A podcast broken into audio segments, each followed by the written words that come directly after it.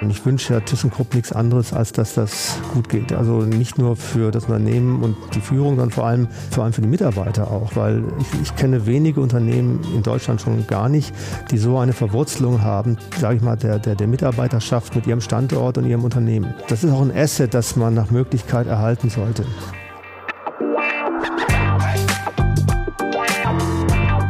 Die Wirtschaftsreporter. Der Podcast aus NRW.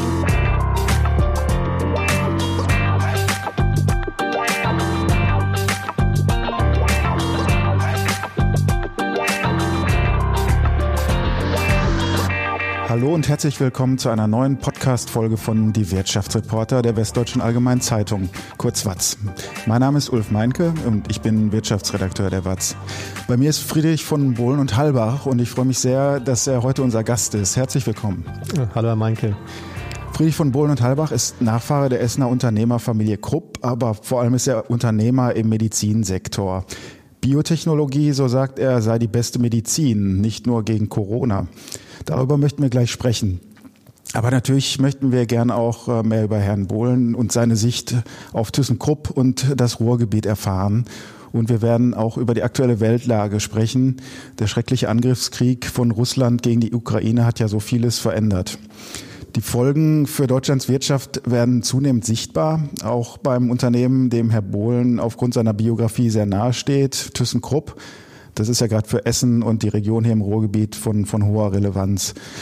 Herr Bohlen, was ging Ihnen durch den Kopf, als Sie von der Nachricht hörten, Russland greift wirklich die Ukraine an? Also wir waren ja ein bisschen vorgewarnt. Ähm, das ging ja schon vor den Olympischen Spielen los und äh, von daher war es in der Sekunde nicht überraschend. Was natürlich schon überraschend war, ähm, dass in diesen Zeiten in denen so gefühlt der ewige Frieden vermeintlich angekommen war, äh, eine solche, ich sag mal, Aggression sich mitten in Europa mm, jetzt breit macht und stattfindet. Ähm, ich denke, das ist ein Wake-up-Call für uns alle, weil klar geworden ist, dass wir ja, jahrzehntelang eigentlich einer Illusion gefolgt sind. Sie ähm, äußern sich ja hin und wieder auf LinkedIn, ähm, da folge ich Ihnen auch und ich habe gelesen, dass Sie geschrieben haben, äh, Putins äh, Krieg ist ein Krieg der Systeme. Was meinen Sie damit?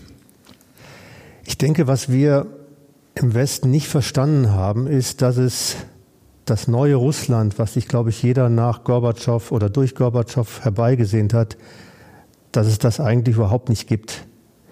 Das gab es vielleicht mal kurz Anfang der 90er, aber dann dann kam diese, ich sag mal, Nomenklatura wieder zurück.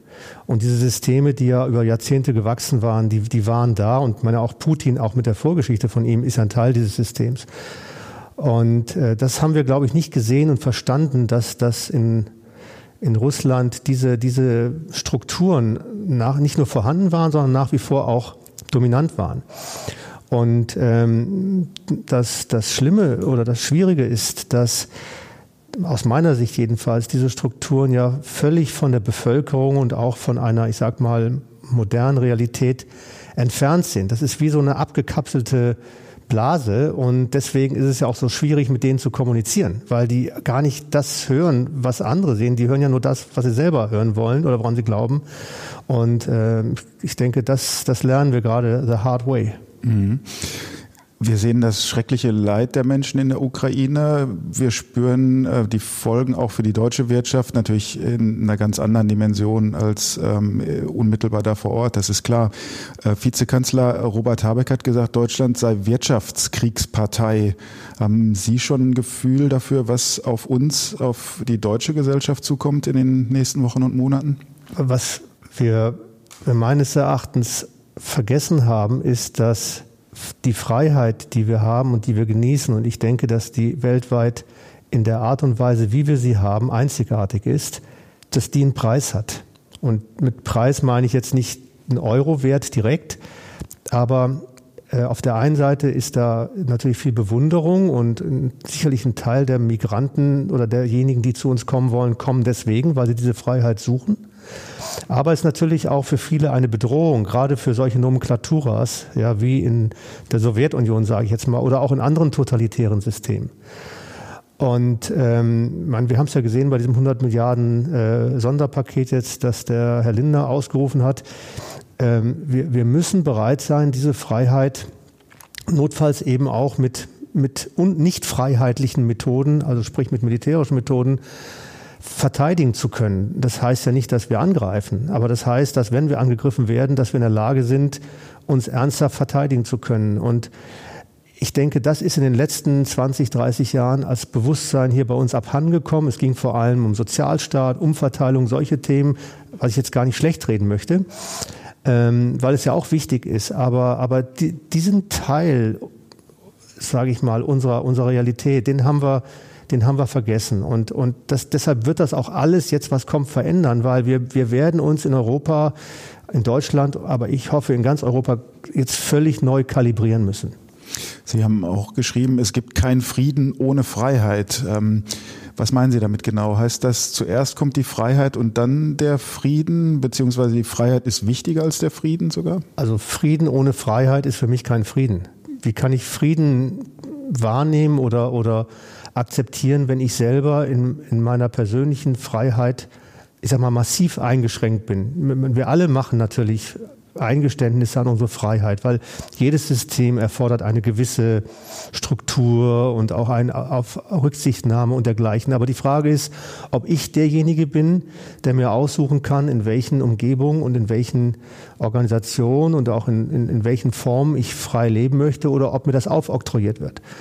Und wenn es aufoktroyiert ist durch Totalitarismus, dann ist es, dann ist es nicht Freiheit und da kann es keinen Frieden geben, weil dafür sind Generationen von Vorfahren von uns aufgestanden und haben gekämpft, ob das jetzt die ich meine auch, auch, auch intellektuell zum Beispiel. Ich meine, die ganzen Philosophen, Schriftsteller, also die Räuber von Schiller, das, der, der Schiller wäre heute beobachtet vom Verfassungsschutz ja, zu der damaligen Zeit. Ich meine, das, das Stück war ja extrem anti-autoritär, aber das sind genau die Menschen und die, das, das, das, das geistige Eigentum, das uns ausmacht und heute dahin gebracht hat, wo wir sind.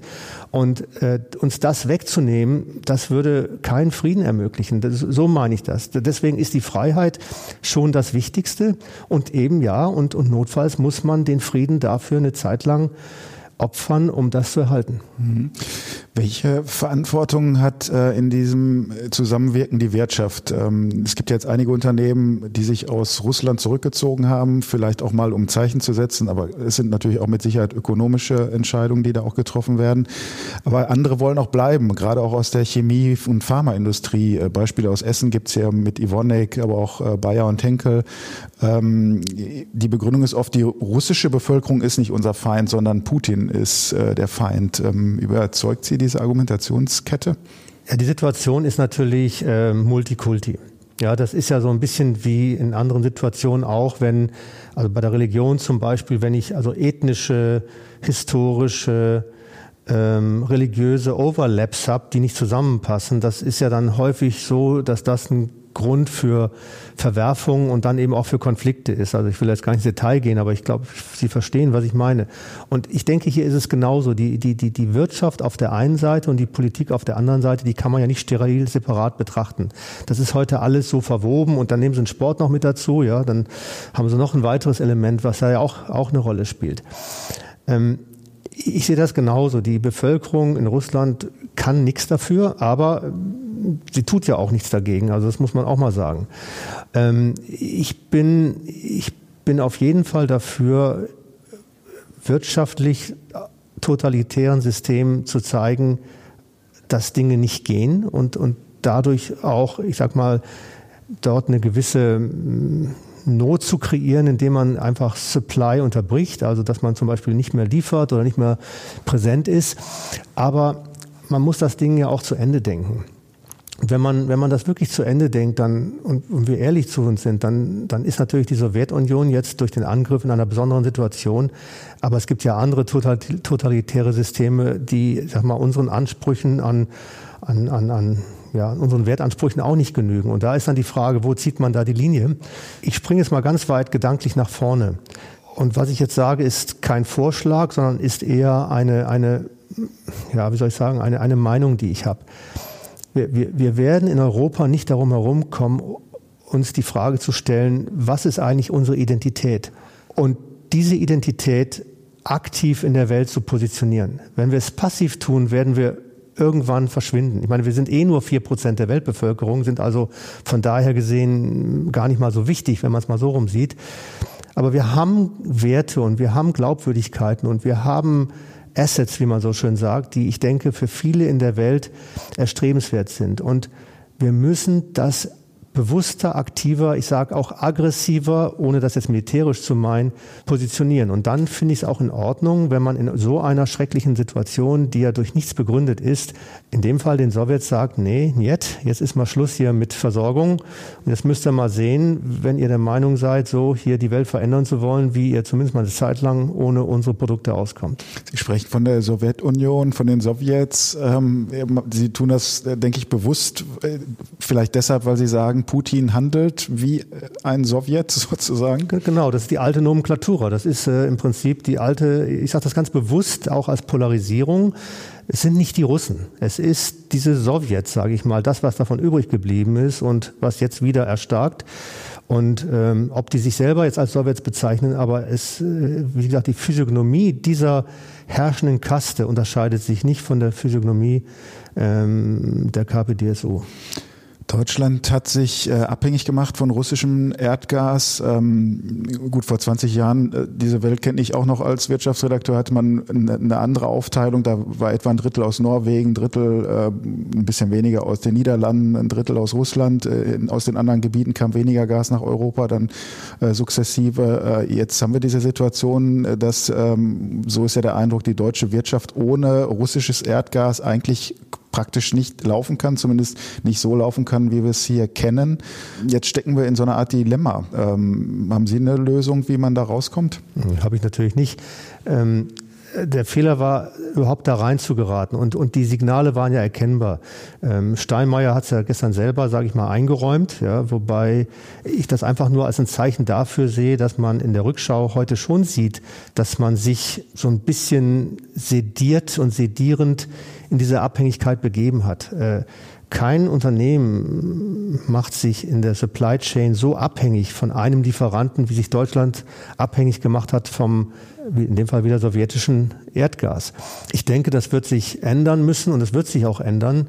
Äh, aber da sind, da sind schwere politische Fehler aus den vorab genannten Gründen meines Erachtens passiert. Nochmal vielleicht auch ein anderer Blickwinkel. Wenn man sich heute mal Investoren anschaut und auch so die Vorgaben, die Investoren, das ist rein wirtschaftlich, was ich sage, anschaut, dann geht ja sehr viel um Social, Economical, Sustainable Responsibility. Wenn man solche Prinzipien auf eine politische Ebene überträgt und sagt, also man, man, man bezieht nur oder zuvorderst aus Gebieten, die eben solchen, ich sag mal, Kriterien genügen, ja, dann wäre viel früher schon eine Red Flag angegangen, dass man sich hier in die Abhängigkeit, in eine singuläre Abhängigkeit eines totalitären Staates begibt. Würden Sie sagen, es gibt eine moralische Verpflichtung, äh, Putins Regime kein Geld mehr zukommen zu lassen? Ich glaube, in solchen Situationen ist der Begriff Moral ein schwieriger Begriff. Ich, ich denke, man muss totalitären System, in dem Falle Putin, einfach ganz klar die Kante zeigen. Man muss zeigen, wo das Verständnis und auch die Toleranz aufhört. Ob Sie das jetzt Moral nennen oder ob Sie das einfach, ich sag mal, eine konsequente Positionierung der eigenen Werte und auch Schutz der eigenen Bevölkerung bezeichnen, ist mir persönlich völlig wurscht. Aber ja, man muss, man muss wirklich zeigen, bis wohin man Dinge toleriert und bis wohin nicht. Man muss natürlich auch aufzeigen, wie der Weg zurückgehen könnte in eine, ich sag mal, normalere Situation. Äh, aber im Augenblick ist Handreichen nicht das Thema. Im Augenblick ist Grenzen aufzeigen das Thema. Mhm. Die Situation in der Ukraine oder die Situation, die wir jetzt insgesamt haben, wird ja auch oft äh, verglichen mit äh, der Geschichte, die wir kennen. Der Zweite Weltkrieg ähm, gibt die deutsche Staatsräson nie wieder. Äh, mit Blick auch auf die Geschichte von Krupp, äh, so finde ich, lässt sich ja viel lernen ähm, und auch hinterfragen, äh, welche Rolle spielt beispielsweise die Industrie im Zusammenhang mit so einer Kriegsmaschinerie, welche Verantwortung hat die Wirtschaft, ähm, welche Verantwortung haben führende Industrielle ähm, in Gesellschaften. Ähm, Gibt es, wenn Sie auf diese Krupp-Historie ähm, gucken, äh, gibt es da Lerneffekte ähm, auch für die jetzige Situation? Ja, gibt's gibt's mit Sicherheit. Ähm, das Dritte Reich war also ich will jetzt keine falschen Analogien bemühen, aber war ja auch ein totalitäres System, sicherlich mit noch viel schlimmeren Ausprägungen als derzeit, auch wenn so die eine oder andere Entwicklung einen im Augenblick wirklich sehr, sehr nachdenklich macht. Ähm, auch da war ja die völlige Entkopplung quasi der, dieser Nomenklatur, also der Nazi-Nomenklatur von der Realität im Nachhinein offensichtlich. Das wurde dann natürlich damals, war das anders empfunden, wird ja auch in Russland anders empfunden. Und es ist natürlich schwierig für die Industrie im Land, ja, nicht jetzt für Export, aber für die Industrie im Land zu sagen, nee, ich mache da gar nicht mit. Von daher gesehen denke ich, und das ist ja auch ein Diskussionsthema, was derzeit stattfindet, ähm, ist für mich jetzt nicht so primär die Frage, liefert Krupp Stahl oder damals auch Kanonen an das, an das Regime oder liefert Ilyushin Flugzeuge an die Sowjetunion innerhalb der Sowjetunion, sondern äh, es geht dann zum Beispiel eher um die Frage mit den Kriegsgefangenen, ja, wie ist mit denen umgegangen worden, ähm, wie sind deren Schicksale auch im Nachhinein äh, bewertet und, und, und, und nachverfolgt worden? Gibt es da noch offene Themen? Ich, ich denke, wenn dann der Zeitpunkt kommt, und das zeichnet ja auch alle totalitären Systeme aus, dass sie irgendwann einfach mal zusammenbrechen.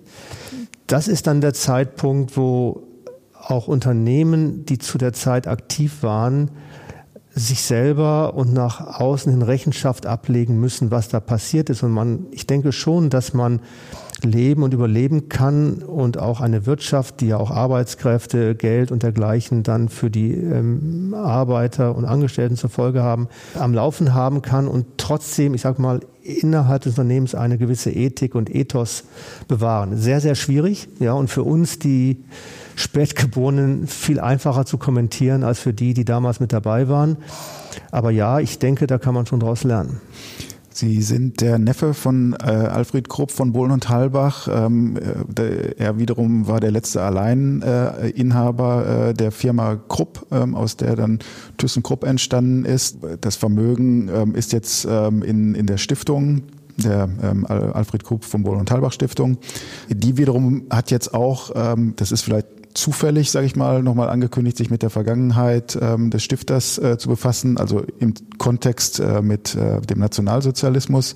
Ähm, ist das vielleicht ein ganz guter Zeitpunkt, jetzt nochmal solche Themen auch nochmal aufzugreifen und zu sehen, wie war das damals, was können wir für heute lernen? Also es ist nie zu spät für solche Themen. Ich denke, im Nachhinein hätte man das früher tun können, vielleicht auch müssen wundere mich ehrlich gesagt auch ein bisschen, dass es nicht schon früher passiert ist. Also ich hätte es mir vom Berthold Beitz eigentlich erwartet, der ja sehr stark seine eigene Persönlichkeit im Dritten Reich äh, dargestellt hat und und äh, es für ihn von daher glaube ich auch sehr leicht gewesen wäre, den Brückenschlag zu machen, zu sagen, also seine Rolle ähm, im Dritten Reich, die Rolle von Krupp im Dritten Reich, wie kann man das dann sozusagen ähm, auch aufarbeiten. Aber ist jetzt egal, hat er nicht gemacht. Äh, jetzt macht es die Stiftung jetzt und ich finde das gut. Und ja, Sie haben vollkommen recht. Ähm, es geht ja, es geht ja abgesehen von einer möglichen Entschädigung an die, die noch da sind, es geht ja vor allem um Lerneffekte. Das ist genau das, was Sie gerade gesagt haben. Was können wir als Gesellschaft, als moderne Gesellschaft lernen in solchen, ich sag mal, fast nicht auflösbaren Situationen, wo eine Politik betrieben wird, die unfrei ist, und ich habe gerade schon gesagt, Frieden in Unfreiheit geht nicht und es war ja auch kein Frieden, in der aber Systeme wie Unternehmen funktionieren, existieren, auch existieren müssen. Und auf der anderen Seite, wie man sich dann darin als Einzelner, aber eben auch als Organisation verhält. Ich denke, das ist AA wichtig und das ist die Pflicht denen gegenüber, die betroffen waren. Aber es hat eben auch die Frage, berührt auch die Frage, was bedeutet das in Situationen wie jetzt? Wie wird man umgehen, wenn dieses Russland vielleicht mal eines Tages nicht mehr totalitär ist? Was kommt da auf die zu? Wie kann man denen vielleicht auch helfen? Was sind Learning-Effekte? Ich denke, das hat sehr viel mit dieser Hygiene auch zu tun. Also richtig verstehen den Begriff bitte. Und letztlich ist es ja ein gesellschaftlicher Prozess auch mit dieser mit dieser Ambiguität dieser Scherkräfte ähm, sich intellektuell, ethisch, moralisch äh, sauber auseinanderzusetzen. Ihr Vater Harald war der jüngere Bruder von Alfred Krupp von Bohlen und Halbach ähm, und Ihr Vater war elf Jahre lang in sowjetischer Kriegsgefangenschaft. Ähm, elf Jahre, das ist eine beträchtliche Zeit. Ähm, prägt das auch Ihr Bild äh, von der Sowjetunion und vom heutigen Russland? Ich denke ja. Ähm, mein Vater mein Vater war kein, kein überzeugter Nationalsozialist. Mein Vater ging in den Krieg, weil alle seine Freunde in den Krieg gingen. Er war davon eigentlich ausgenommen. Die Brüder hätten nicht gehen müssen. Er ist dann gegangen, weil alle seine Freunde gegangen ist. Er war bei der Artillerie, ist 1944, als Rumänien sich den Alliierten angeschlossen hat, in Gefangenschaft geraten, war ein Jahr in der Lubjanka im KGB-Gefängnis in Moskau, war zum Tode verurteilt, dann äh, lebenslänglich, dann 25 Jahre und ist dann Ende 55 ähm, als Folge dieses berühmten Adenauer-Besuchs in Moskau ähm, vorzeitig in Anführungsstrichen freigekommen. Ich, ich kenne einige, die in sowjetischer Gefangenschaft waren. Es gibt eigentlich nur zwei Phänotypen. Der eine Phänotyp erzählt alles, schreibt darüber, berichtet alles, lässt nichts aus. Und der andere sagt gar nichts. Und mein Vater gehörte zum Letzteren. Also ich kenne vielleicht drei oder vier Geschichten, die er hin und wieder wiederholt hat, aber ich, ich, ich habe wirklich wenig Ahnung, was da war. Aber was ich weiß, also er hatte Respekt vor dem Russen, aber er hatte eine ungeheure Angst vor dem Sowjet. Und die größte Angst, die er hatte, war, dass der Sowjet, sage ich jetzt mal, zurückkommt nach Europa. Weil er erlebt hat, mit welcher Subversion, mit welcher Infiltration, mit welcher Propaganda, mit welcher Meinungsmache, aber auch also mit, mit welcher Unfairness, sage ich mal, als neutralsten Begriff, der mir in den Sinn kommt, versucht wurde, Leute zu brechen, zu manipulieren, gegeneinander auszuspielen und, und, und auch zu, zu, zu, umzu, umzu, umzulenken. Davor hatte er Respekt, weil er wusste, das konnten die gut und das wollte er auf keinen Fall nochmal erleben. Und ja, das hat mich sicherlich auch, auch geprägt, aber ich, ich übertrage das. Also ich habe ja auch, ich habe ja überhaupt nichts gegen die Russen. Ich habe aber was gegen totalitäre Systeme. Ja, und das ist das totalitäre System, was er erlebt hat und was jetzt wieder an die Haustür klopft. Also ist es das totalitäre System, mit dem wir uns leider Gottes mal wieder auseinandersetzen müssen. Sie haben äh, die Rüstung äh, angesprochen. Ähm, Bundeskanzler Scholz hat ähm, angekündigt, massiv äh, da rein zu investieren. Jetzt äh, nochmal auf die Historie geblickt. Ähm, Alfred Krupp hat mal ausdrücklich darauf verzichtet, jemals wieder Waffen äh, produzieren zu wollen. Würden Sie aus der jetzigen Perspektive sagen, es ist gut, dass ThyssenKrupp äh, auch eine, eine Rüstungssparte hat? Also wir brauchen eine Rüstungssparte einfach, egal wo sie ist. Wir brauchen eine Rüstungssparte, egal wo sie ist. Wir brauchen unsere eigenen Technologien. Natürlich müssen wir vieles einkaufen, aber es wäre, das, das meinte ich auch, Freiheit hat ihren Preis. Ich kann nicht sagen, ich bin für Freiheit, aber lieber Amerikaner, verteidigt uns mal an der polnischen Ostgrenze. Ja, und wenn es dann dümmer läuft, dann habt ihr ja noch die Mittelstreckenraketen. Ja, äh, wir sind hier atomwaffenfreie Zone. Ja, und äh, wir machen gar nichts. Macht ihr das mal für uns? Das geht nicht. Da müssen wir auch selber bereit zu sein und da müssen wir auch selber investieren. Da müssen wir auch selber Know-how und, und, und äh, Kapazitäten vor Ort haben. Ist leider so. Ich bin ja auch kein Freund von Krieg, aber, aber das ist einfach eine imperative Konsequenz, wenn das der Anspruch ist, nämlich die Freiheit zu erhalten. Mhm.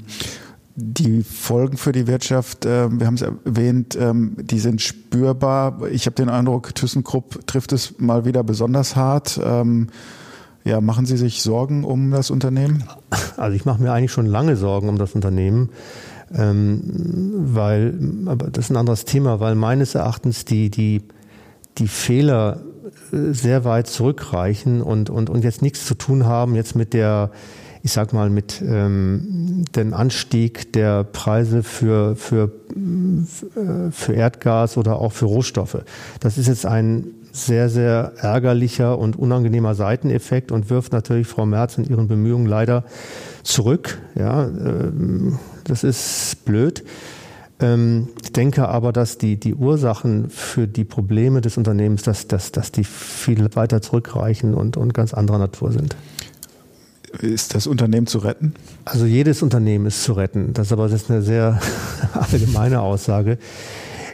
Äh, ich, ich, äh, wissen Sie, es ist, es ist immer leicht von der Seitenlinie aus den, den, den Spieltag zu kommentieren. Ja, da, da gewinnt dann immer das Team sozusagen, ja, auf dessen Seite man steht. Und ich wünsche ja ThyssenKrupp nichts anderes, als dass das gut geht. Also nicht nur für das Unternehmen und die Führung, sondern vor allem, vor allem für die Mitarbeiter auch, weil ich, ich kenne wenige Unternehmen in Deutschland schon gar nicht, die so eine Verwurzelung haben, sage ich mal, der, der, der Mitarbeiterschaft mit ihrem Standort und ihrem Unternehmen das ist, das ist auch ein Asset, das man nach Möglichkeit erhalten sollte.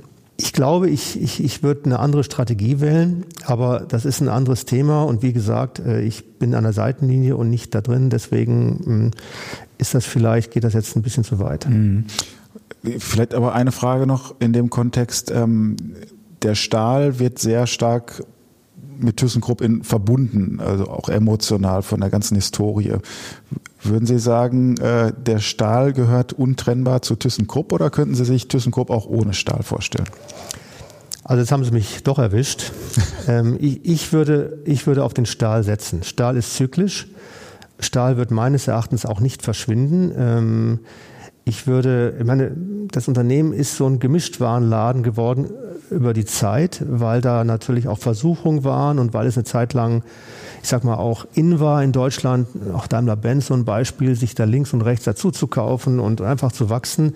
Und jetzt hat man auf einmal so einen Bauchladen mit ganz vielen verschiedenen Aktivitäten, die, wenn man mal ehrlich ist, es wird dann zwar mal bemüht, aber eigentlich ja wenig bis gar nichts miteinander zu tun haben. Also ich sehe eher den Bauchladen als das Problem und nicht den Stahl. Jetzt ist der Stahl natürlich per se besonders kritisch und wenn man nur auf den Stahl setzte, setzt man sozusagen, wenn man mal so vergleicht, jetzt alles auf eine Zahl. Ja, das kann gut gehen, das kann schief gehen.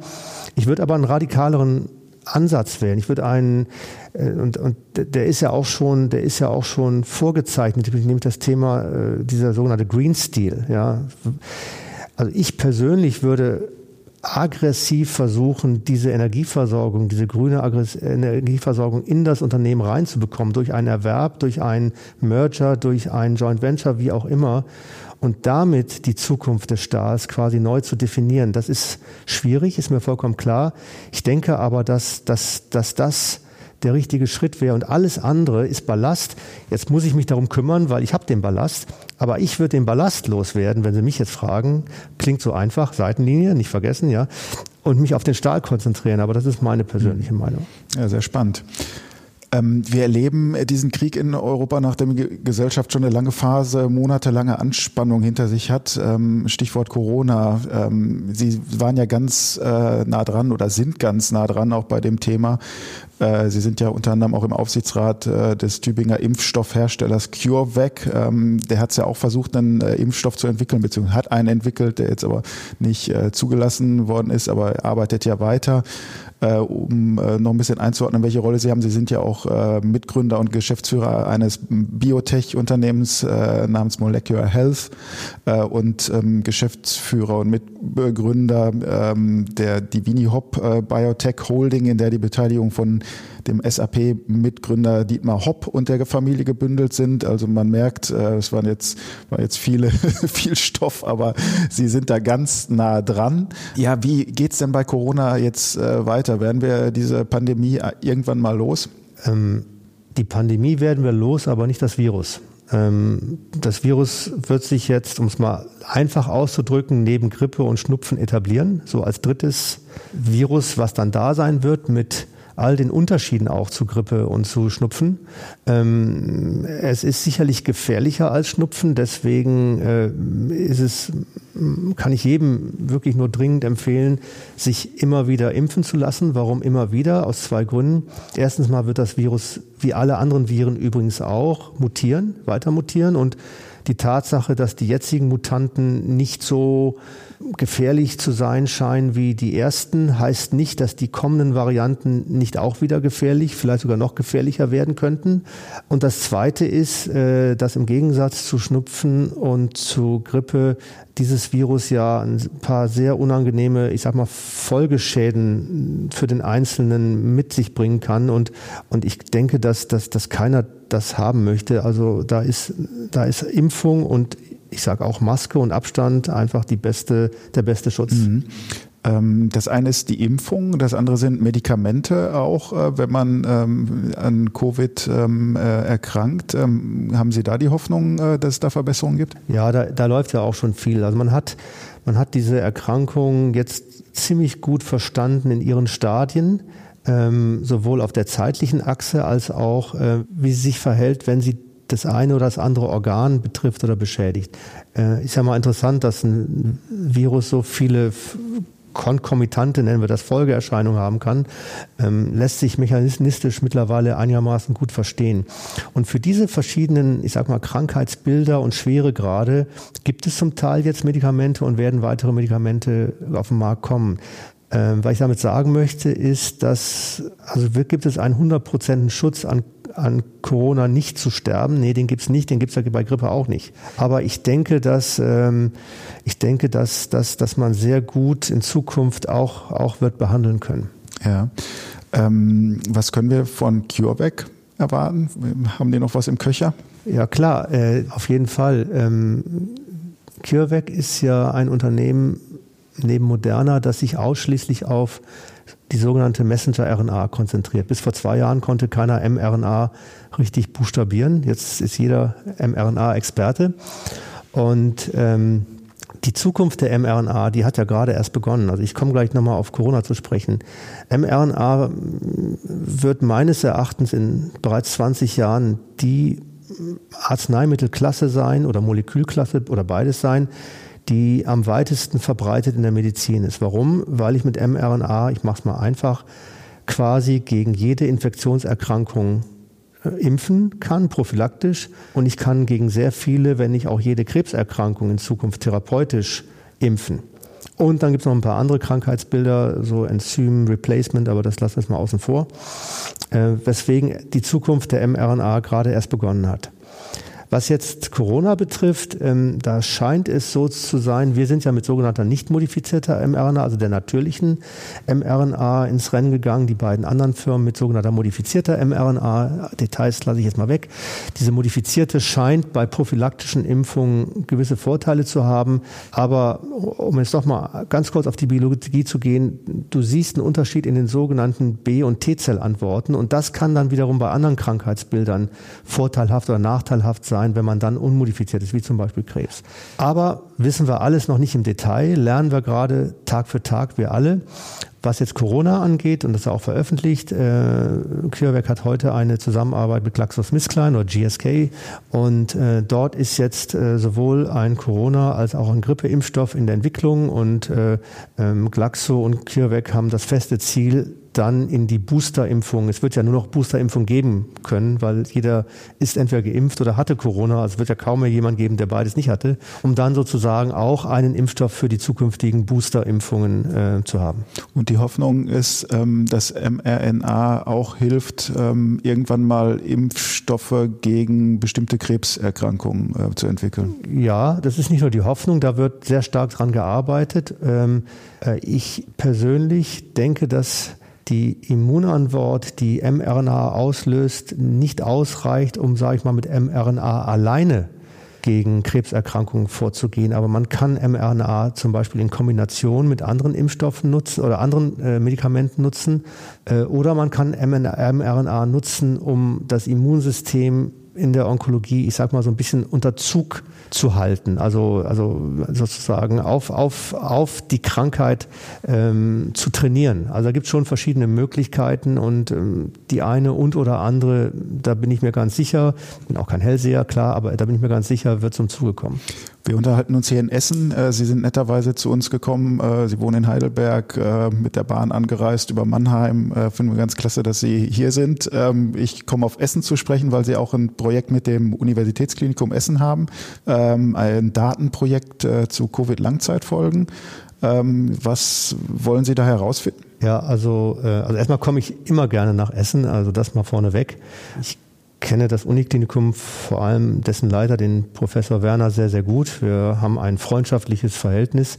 Ähm, und äh, wir haben damals vor zwei Jahren über die andere Firma, die Sie gerade erwähnt haben, die Molecular Health, haben wir ein, ein Modell, ein, ein Computing AI-basiertes Krankheitsmodell entwickelt, das die Frage beantwortet, wie kann denn dieses Virus, das die oberen Atemwege betrifft, zu Krankheitsbildern führen, die die Niere, die Leber, das Gehirn, die Gefäße, das Herz adressieren. Ja, versteht man ja nicht so ohne weiteres. Und die Antwort ist die, dass das macht das Virus nicht unmittelbar, sondern mittelbar, indem es im Prinzip, wir nennen das sogenannte intra- und interzelluläre Kaskaden auslöst, die dann sozusagen das Krankheitsgeschehen auch an andere Orte im Körper transportieren können. Da ist das Virus schon längst weg.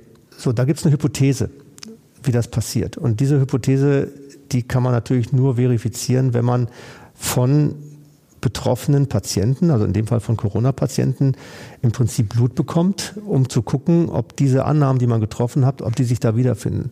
Und das ist im Prinzip diese äh, Zusammenarbeit mit dem Uniklinikum und dem äh, Bundesgesundheitsministerium, damals noch der Jens Spahn und der Gottfried Ludewig, äh, wo wir das äh, verifizieren und, und validieren. Und ähm, ja, sieht so aus, als ob es so ist, wie wir das postuliert haben. Sehr schön. Zum Schluss unseres Gesprächs ähm, haben wir äh, äh, so ein bisschen die Tradition, äh, dass Sie unserem nächsten Gast eine Frage mit auf den Weg geben können. Sie allerdings haben auch noch eine Frage, äh, die wir Ihnen gerne stellen würden äh, von unserem vorherigen Gast. Das war Oliver Krischer, Grünpolitiker, Staatssekretär im von Robert Habeck geführten Wirtschaftsministerium. Und der fragt auch nochmal nach äh, ThyssenKrupp. Ob er glaubt und wann er denkt, dass es äh, passieren wird, dass äh, ähm, in Duisburg beispielsweise der erste wirklich äh, mit äh, erneuerbar erzeugtem Wasserstoff betriebene Hochofen äh, in Betrieb geht. Also da würde mich total interessieren, äh, was jemand, äh, der an diesen Strukturen sehr nah dran ist, was der da für eine Einschätzung hat. Es gibt gar keine Alternative. Wenn das nicht gelingt, dann wird es irgendwann mal gewesen sein, so eine Futur 2 Konstruktion. Nein, Spaß beiseite. Es, es, das ist der einzige Weg nach vorne und das muss so kommen. Äh, gerade der Standort Duisburg, ja, der ja so groß und, und, und so wichtig ist. Und das, deshalb hatte ich auch vorhin gesagt, also ich wäre da, ich wäre da noch aggressiver, was das Thema Stahl und, und, und, und erneuerbare Energie angeht. Das ist, das ist, ich muss den, ich muss da, ich muss das nach vorne, aggressiv nach vorne entwickeln. Und Duisburg ist natürlich der Standort, an dem ich das am allerbesten zeige. Jetzt sind wir schon gedanklich im Ruhrgebiet und das passt, weil äh, unser, äh, unsere nächste Gästin äh, auch äh, mit dem Ruhrgebiet äh, schwerpunktmäßig zu tun hat. Das ist Julia Frohne. Sie leitet ähm, die Wirtschaftsförderung für das Ruhrgebiet. Business Metropole Ruhr ähm, heißt ähm, äh, diese Gesellschaft. Ähm, welche Frage haben Sie an Frau Frohne? Was tun Sie für Innovation? Und ich will das kurz begründen. Innovation ganz allgemein ist für mich die industrielle und wirtschaftliche Grundvoraussetzung für Wohlstand. Nur wenn es uns gelingt, Innovation im Land selber zu entwickeln und auch Unternehmen zu haben, die diese Innovation, und das kann alle Bereiche betreffen, ja, das nicht nur Biotech, das ist, das kann auch Stahl sein, das kann Lebensmittel sein, das kann Handel sein, also Innovation im allerweitesten Sinne. Denn warum? Nur, weil Innovation schafft neue Arbeitsplätze. Innovation schafft die neuen Ausbildungen an den Hochschulen, an den Schulen, wo auch immer. Innovation schafft die Wertschöpfung, die den Wohlstand am Ende auch, auch füttert. Ich meine, Krupp war auch mal Innovation vor 200 Jahren. Und äh, meine Frage an Sie ist, was tun Sie in der Wirtschaftsförderung dafür, dafür, dass hier im Ruhrgebiet Innovation im ganz breiten Sinne nicht nur stattfindet, sondern auch im Bewusstsein der Leute ankommt. Wunderbar. Ich möchte mich ganz herzlich bedanken, äh, zuerst bei unseren Zuhörerinnen und Zuhörern, dass Sie so lange dabei geblieben sind äh, und ich hoffe, es hat Ihnen äh, Spaß gemacht. Ähm, ich möchte mich natürlich äh, ganz äh, besonders bedanken bei unserem Gast Friedrich von Bullen und Talbach, äh, dass Sie uns so viele tolle Einblicke geliefert haben. Ähm, vielleicht noch der Hinweis, wir sind beide auf LinkedIn aktiv, ich auch ein bisschen auf Twitter. Also, wir, also ich persönlich freue mich auf jeden Fall immer über Feedback, ähm, über Anregungen, Fragen, Gedanken, die Sie hier zu dem Podcast haben. Und ähm, würde mich freuen, wenn Sie weiter verfolgen, was wir hier beim Podcast machen. Herzlichen Dank nochmal, Herr von Bonner. Ja, vielen Dank, Herr Meinke. Das äh, hat mir viel Spaß gemacht. Danke. Podcast der Walz.